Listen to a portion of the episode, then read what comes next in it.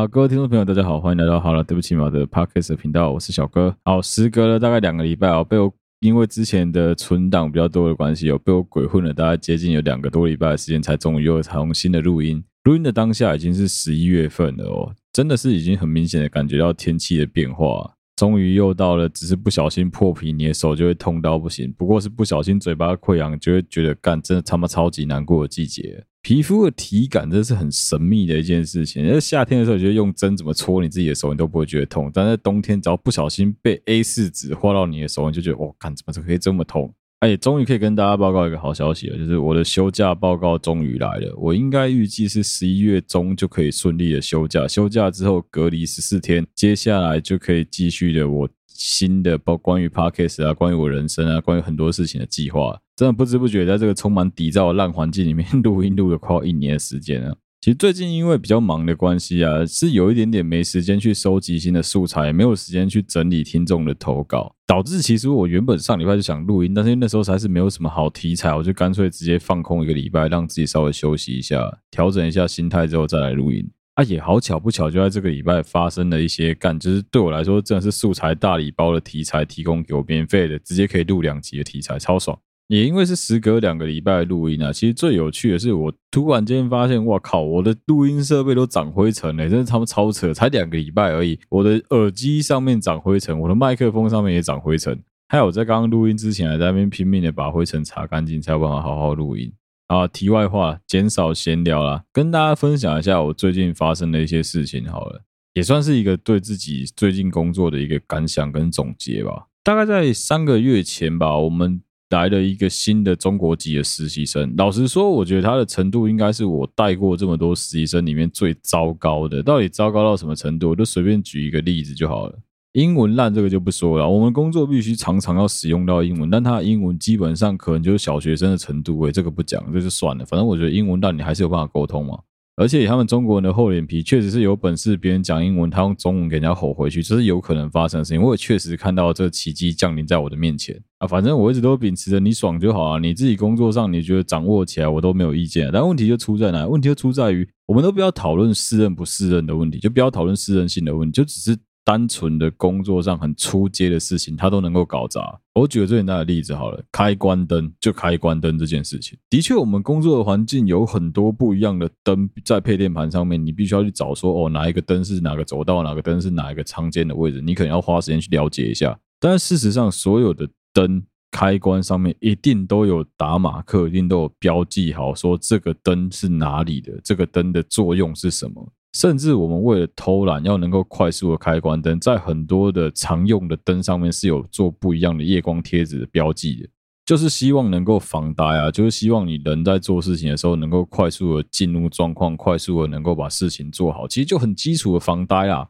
啊，更不用说，我已经教过他这个灯什么时间该开什么灯，大概教了可能有接近五次的时间吧。而且我们灯不是像灯光音响那么复杂，干就只是说晚上要开哪几个灯，哪几个灯太亮不要开，就这么简单而已。我跟他讲了五次吧，我另外一个同事也教他教了四五次，那再加上另外一个同事也跟他讲了四五次，加起来就已经前前后后教他教了十五次的时间。一件事情教了十五次，就是开灯这么简单的事情，教了他十五次。他还是会开错，这个时候，身为他的小上司，身为他小主管的我们，可能就会回过头来思考说：诶，到底是我们教的方式不对呢，还是说他很不用心呢？他很不上心呢？还是到底是什么问题？所以就利用就想说，反正一件事情一件事情来排除嘛。好，有趣的事情是什么？有趣的事情是他是一个还算是愿意在上班以外的休息时间花时间去加班把事情做完的人。但是后来我就发现说，他之所以必须要这样子做，是因为他。不得已，他得这样做。为什么他必须要这样做？因为如果他不这样子做的话，他不加班的话，事情根本就做不完。同样的一件事情，如果我是一个熟手，我可能只要花十五分钟就可以完成整个报表，包括检查，包括所有数字确定一定都对，能够直接发 mail 出去。他必须要花五十分钟的时间才能够完成，而且还错误百出。我真的有一度就怀疑说，哎，会不会其实他就是很不专心，或者他就是态度很糟，他就反正摆烂，他就觉得说啊，有做就好，随便拿，有应付了事就好。后来发现不是，干，我跟你讲，我只能直直接讲结论了，这家伙是真的笨，干，他是真的没无可救药的笨。这真的不禁让人家会怀疑说，我们公司到底是当初怎么会把这么笨的人面试进来，造成大家的困扰？我真的不是在开玩笑。甚至我的外国同事们一开始都还会说啊，他做很多事情都很 stupid，都做了很多 stupid things。到后来，我都直接跟他们讲，No，this is not stupid，this is retard，this is retard，this is really not stupid。stupid 是笨，retard 基本上就是智障，他那真的就是智能不足的智障。我没有在开玩笑，我很少可以骂人骂这么凶的。就同一件事情，你跟他讲了可能有十次、二十次，他都还是可以做错，而且不是那种非常非常复杂的事情。不过就是表单照着格子写，他都还是可以写错。而且可能就是所谓中国人的狼性吧，他们有个坏习惯是，当他们不知道事情该怎么做，或是当他们发现他们很有可能做错的时候，他会马上利用谎言来掩盖。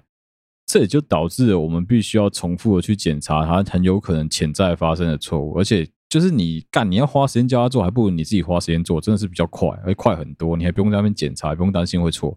至少错是你自己负责嘛，你自己鼻子摸一摸啊，干就我做错就这样子。他不是哦，干他就直接给你摆烂了，他就是哦，我我我我我我我不会，我我我他真的就是结巴哎，我操我妈，我真的快被他气死。就在大概前两天吧，他因为犯了一些错误的关系，所以我真的真的是直接大爆炸，直接就是劈头就开始直接干他，我是完全不客气的骂，虽然我都没有用脏话，但是我就是用一个比较严厉的口吻去教训他。我真的快被他笑死，他的反应真的就很像是那个机器 overload，你知道吗？他的反应就是直接，我接下来是完全学他的原因哦，他讲话就直接变这样，他就开始，因为我们都戴着口罩，他就这样讲话，他就直接，你听不懂他在说什么，就刚才是自己跟他们一直摸摸，一直碎碎念，就一直发出那个机器真的就是故障的声音，一直在那边，我想说，看你能不能回答我，你到底为什么会出错？他也不回答，他就坏掉，他直接就宕机，真的直接就坏掉了。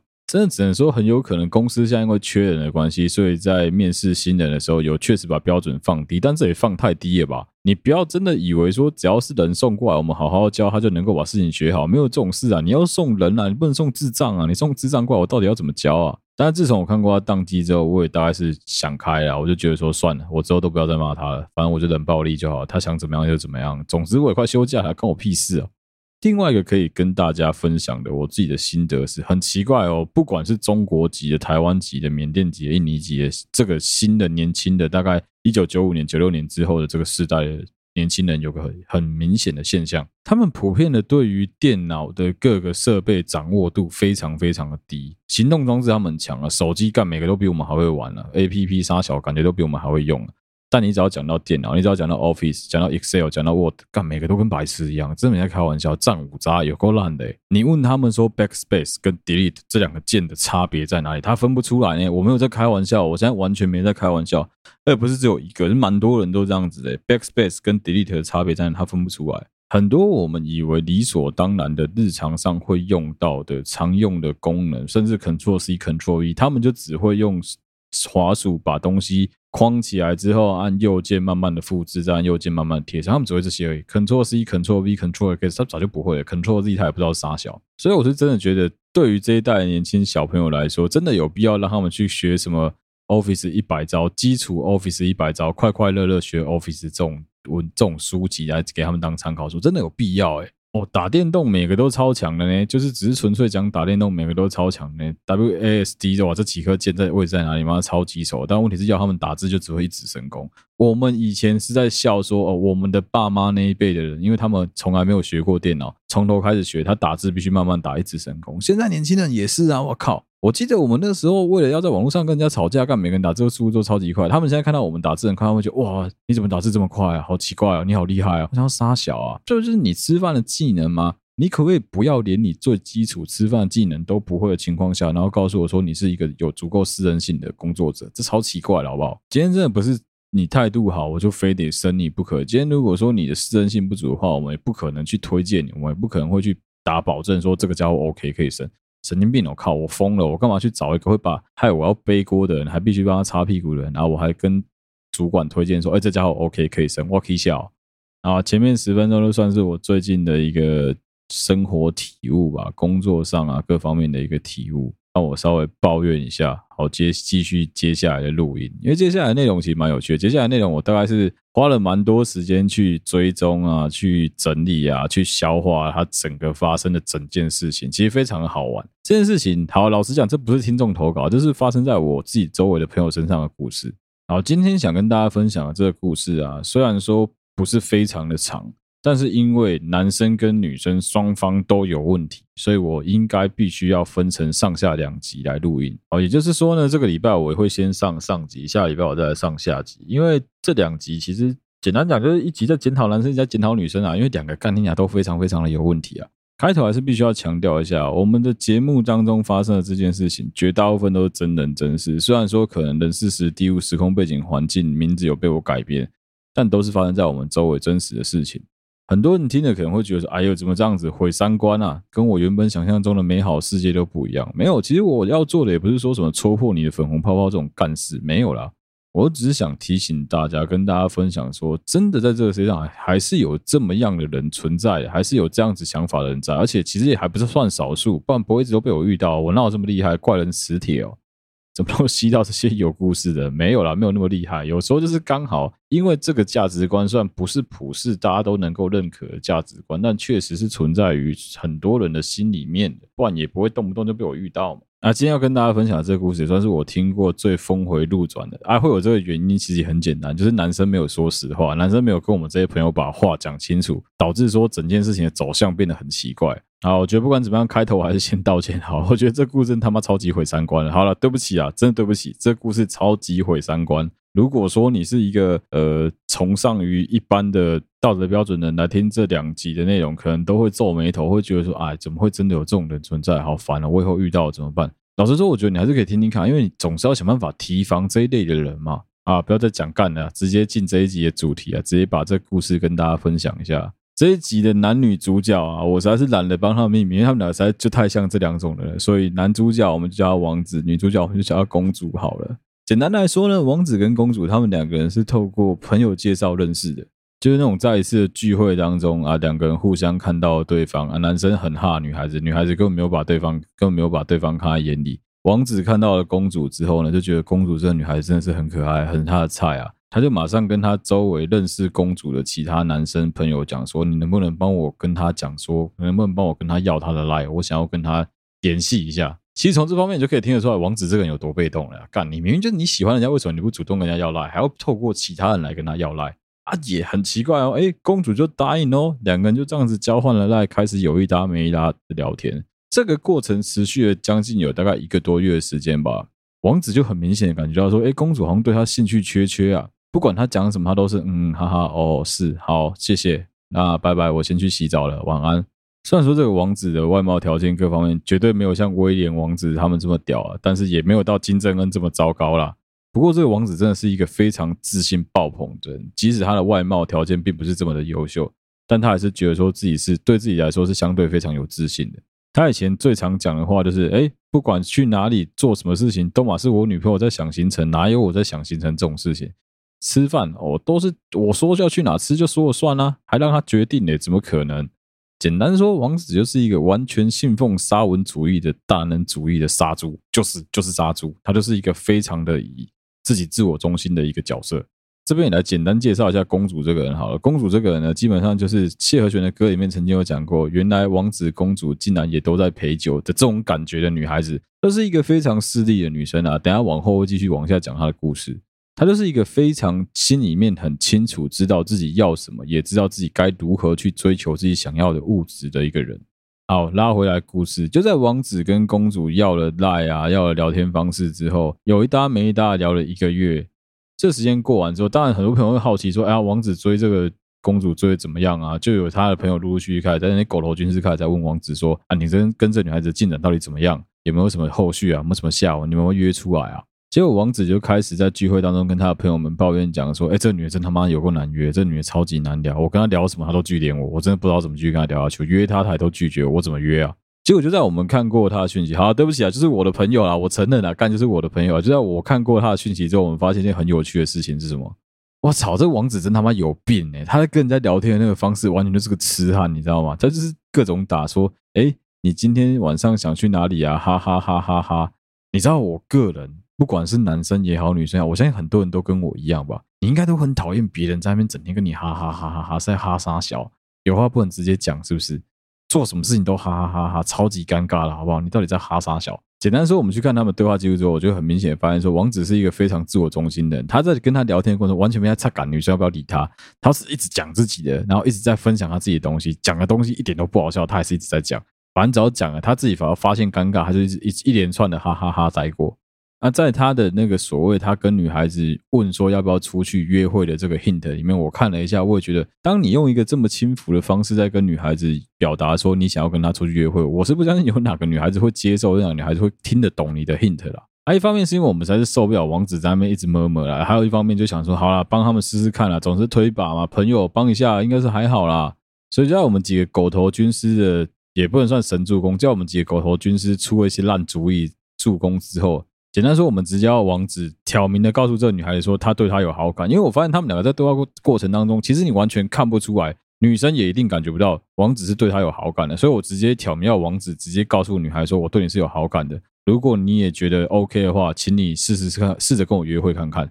敢都几岁，他妈都三十岁的人了，直接一点好不好？不要他妈跟小学生一样啊！还，加上说一个女生愿意有一搭没一搭的跟你聊了一个月的时间，不管是睡前也好，吃饭前也好，早上也好，愿意跟你早安、午安、晚安的一个月时间，我觉得你要说没机会嘛，我也不太相信啊，多多少少应该是还是有一点点机会在的啊。所以就因为这样子的关系，王子终于跟公主有了能够进一步的聊天，越来越密切的机会。啊、原本在王子的形容底下很高冷、很难约、很高拐的公主，也慢慢的就是愿意跟王子出来约会。两个人聊天的内容听起来也稍微的比之前再更暧昧一点点。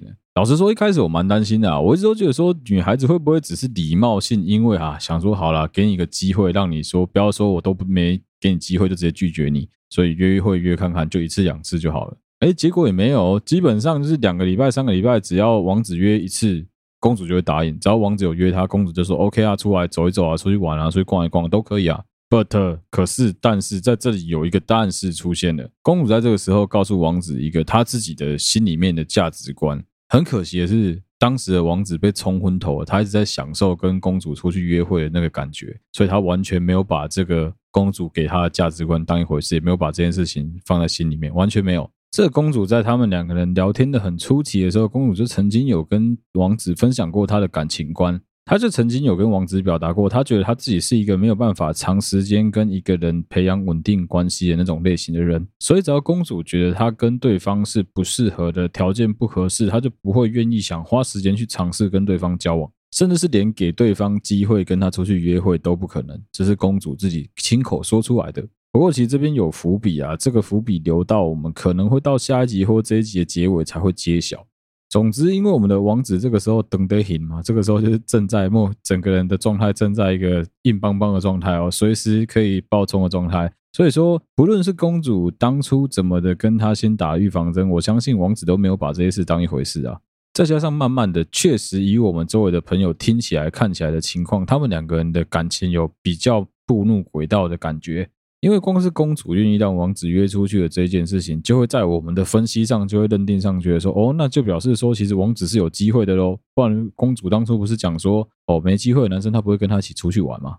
哦，刚刚前面有讲到，哦王子顶得很嘛，就是他正在晕得很夸张啊。王子大概在前一阵子继承了家里面在北区的一间房子。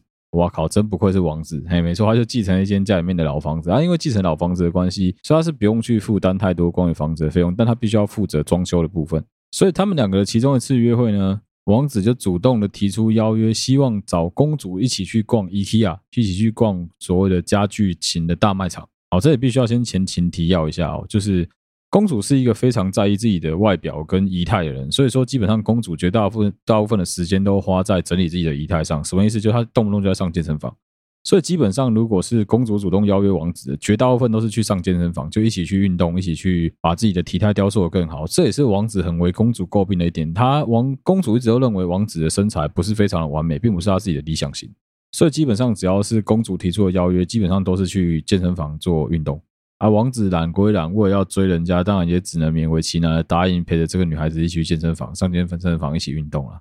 当然，除了平常下班时间去健身房之外，他们周末是真的蛮常约出去玩的。那、啊、也因为这一次约去 IKEA 大卖场的关系哦，所以让王子整个人干更晕了，超级晕啊！我相信，如果你是一个有一点恋爱经验，或是有常常在看偶像剧之类的，就对恋爱有憧憬的朋友，你应该都可以理解一件事情是：基本上以谈恋爱来说，要如何的有生活感，其实去那种大卖场约会是一个非常可以让其他人也看起来很羡慕的方式。因为，因为如果你们一对情侣一起去卖场啊，一起去逛家居这种生活会馆啊，会给人家一种感觉是，好像你们两个已经长时间生活在一起了，你们两个甚至已经同居了。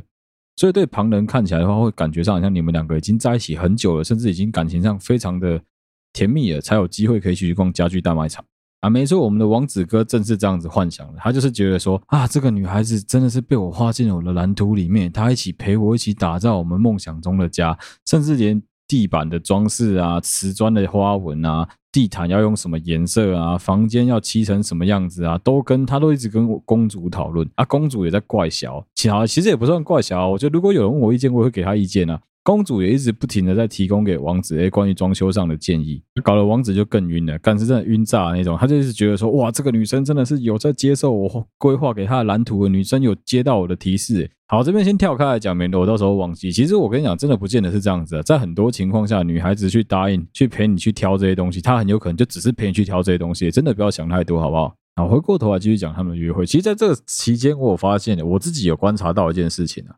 其实这个女孩是一个蛮喜欢在社群 show off 的人。简单说，她的很多动态，她跟朋友出去玩啊，拍的美照都会发表在她自己的 IG 里面。但是呢，她跟我们王子出去玩的照片从来没有发在 IG 上面，表示说她似乎是不愿意让她周围的朋友，不愿意让她的社群的人知道说她是有一个正在追求她或甚至是男朋友的对象。她并不想让其他人知道这个对象的存在。所以其实在那时候我就已经有嗅到觉得怪怪的地方，我也有曾经提醒过王子，但是因为王子干正在晕，完全听不进去，他会觉得说：“哎呀，你想太多了，怎么可能？我跟你讲，他现在绝对是煞到我了。你看我随便约都约得出去耶。”之后又有一次我们的朋友聚会当中呢，他们看到了其他的朋友们有看到王子跟这个女孩子的对话，王子有跟这个女孩子提到说，有机会的话可以一起去泡温泉这件事情。那基本上只要是老司机，应该要知道他妈的一个男生跟一个女生主动主动提邀约泡温泉，还能是干嘛？你觉得泡温泉会不泡裸汤吗？会不坦诚相见吗？怎么可能？会不发生什么事吗？操柯林！诶，想不到这个女孩子也很爽快的答应说好啊，之后有机会的话一起去泡温泉啊。就因为这个提示的关系，让王子整个陷入了，他认为说他绝对有机会能够红了。他一定有机会能来一发，他就非常非常的认为自己敢绝对可以连接。我就想说，哦，好啦，你这样子想，那应该是蛮有机会的，而且确实看到了他们两个的对话，我也觉得比之前看起来更不尴尬，确实应该是有点机会才对啊。就这样，大概过了一个月左右的时间，我懒得查赶他们的事情，诶，突然间收到王子的消息说，哦，他们两个终于一起在外面开房间过夜，他们两个终于在外面好好的享受完人与人的连接。啊，接下来就是一连串臭直男的吹嘘啊，这就不需要再多讲了。他们讲说两个人床上表现的多翻云覆雨啊，多怎么样，这个就不是我们今天要讨论的范围。战斗表现很好，怎么样？不关我事。我、哦、到这边为止，我都觉得说，哇、哦，很厉害、从我们一开始不看好，到最后居然有本事修成正果。说真的，王子这家伙也是不简单啊。不然，其实，在我们看来，哦，他在很多的价值观啊、约会方面的观念，我都想说，干你这么烂，怎么可能有办法？女孩子会想要跟你继续交往啊？女孩子怎么可能追得到啊？哎，还真的就这样都让他蒙到了。也因为他们两个人最后终于成功的走到了最后一步嘛，就是已经全垒打，已经发生关系了，我就更觉得说，哎，那这样子说不定你们两个是真的很有机会，就是交往下去啊，不然没事为什么要打炮，是吧？就在这个 moment，我们以为说他们两个终于有机会能够开花结果，也确实打破大家的眼镜之后呢，过大概又两个礼拜的时间。王子突然又开始在我们群组各种发讯息问我们说：“哎，怎么会这样？这女的突然间对我好冷淡哦，奇怪啊，她姿势态度一百八十度大转变啊，动不动就想要找我吵架，一直在那边跟我大小声。我想要到底是发生什么事？到底是啥小啊？我心里面在想说：啊，怎么会？你有做什么或说什么，还是讲了什么奇怪的事情吗？怎么会莫名其妙的踩到人家地雷哦？为什么公主突然间爆炸啊？”，其实人就是这样子啊！你看到他坚强哈，其实有很大一部分他是用倔强在包装的，那都是倔强伪装出来的东西啊。他讲的也不是实话，王子就跟我们讲说，没有啊，也没有怎么样啊，啊就莫名其妙，这女孩子神经病，那边犯公主病，就就这样变这样，最后就没有结果。接下来我们群主动不动就看到王子一直在抱怨公主，就是说他很不好搞啊，越来越难约啊，讲话也是要理不理的啊。我想要奇怪，到底为什么？就是发生了什么事情，让他们两个人的关系有这一百八十度的转变？总之到最后面，就因为这样子的关系，他们两个人就分手了。也算是一个没有什么好结果，也不算分手啊，就是简单两个人就讲到最后就讲说，哦，那就到今到到此为止吧，退回朋友关系吧。我心里面在想说花的 fuck，到底发生了什么事情？怎么会搞成这样子啊？啊，其实，在王子给的线索这么少的情况下，我推理出来的，我自己得到的结论都是，我在猜，可能有可能都是性上面发生的问题啊，应该就是这个女生跟他性气不合啊，两个人在床事上面处不来啊之类的原因吧，不然，哎，奇怪，好好的啊，在你们两个发生关系之前不是都 OK 吗？看看起来蛮甜蜜的啊。但奇怪的是啊，王子之前跟他不是讲说他们两个在床上的关系也算是蛮契合的，两个在各方面都蛮合得来的吗？那自然的床事不合的这个说法也应该是不成立的才对啊。那接下来有可能的就是什么？哎，态度一百八十度转变，那应该就是你在说话啊，或者是说你在做什么事情啊，或者你在价值观上面啊，甚至是可能女生不喜欢你在车上放屁，突然放个屁，让女生想到说她的前男友，所以她突然间噩梦都回来，她觉得说那就不能继续跟你交往，这也是有可能发生的嘛。哎，但是王子也表示都没有哦，完全没有干，这就完全勾起我的好奇心啊！到底是发生什么事情，怎么会搞成这样子啊？直到前两个礼拜，我们的朋友之间的聚会，王子才终于坦诚了一件他从来没有告诉过我们的事情。原来在他们两个发生性行为的前一个礼拜，公主曾经跟他提出过要求，希望王子能够买一副价值大概两三万块的 Tiffany 的手环送给他。而公主的要法也非常的公主哦，她就是直接各种贴说哦，我好喜欢这个手环哦，我最近好想买这个手环哦，你觉得这个手环好看吗？我觉得这个手环戴在我手上一定很适合诶。啊，王子那个时候等得拱啊，干他就直接这样子信用卡开了，直接花了两万多块买了这个 Tiffany 的手环送给公主。也因为这样子，我们才知道说妈的，所以说你能够跟他打到炮，居然纯粹只是因为你送他那个两万块的手环吗？但直到现在，王子都还觉得说没有，那个是因为爱，那个不是纯粹只是钱的关系。我送他是因为我喜欢他。好，这整个故事就到这里结束了。简单来讲呢，就是王子跟公主他们两个人都他妈超级有病的。王子就是一个充满王子病，他一直都是很自我中心，觉得自己是一个很厉害、很骄傲、随便都能够把到妹的一个家伙。那、公主呢？公主就是一个非常懂得男人的心态，她非常懂得自己要的是什么，她知道在什么时间点让男生开口，男生会得，她可以得到他自己想要的东西，男生也会满足她的心理的欲望。所以这其实就是一个晕船仔的故事啊！嘿，没错，又是晕船仔的故事。其实，在刚开始我听到这整件事情的时候，我自己的感觉啊，因为毕竟我是一个一路听过来的吃瓜群众啊，所以我一直都一直以为说。哦，王子真的是打了一场很屌的球赛，所以我一直都觉得这是一种虽败犹荣，这也是这一集主题的由来啊。我一直都觉得，干，其实王子真是虽败犹荣。如果纯粹就王子追求这个女孩子的方式的话，再加上说我们所有人都这么不看好他的情况下，他有本事能够跟这女孩子发生性行为，确实是很厉害的一件事情啊。当然，前提是我们不知道他花了两万块去买了一个 Tiffany 手环的这件事情的话，那真的是很厉害。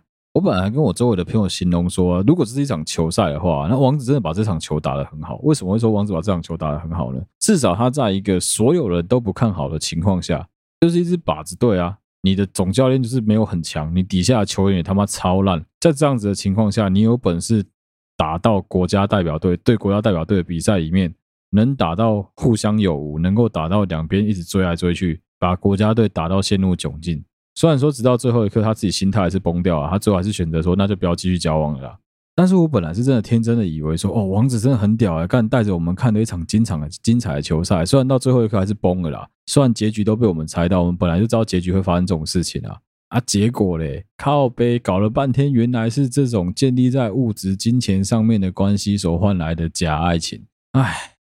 我们会在下一集再来好好泡一下这个女孩子啊，因为我本来一直都想说，如果在我不知道有王子花了两万块 Tiffany 手环这件事情的情况下，我还真的不知道这个女生我有什么好讲的，因为我觉得她就只是表达说，我就已经告诉你们我要的是什么了，是你们自己傻，你自己要飞蛾扑火了。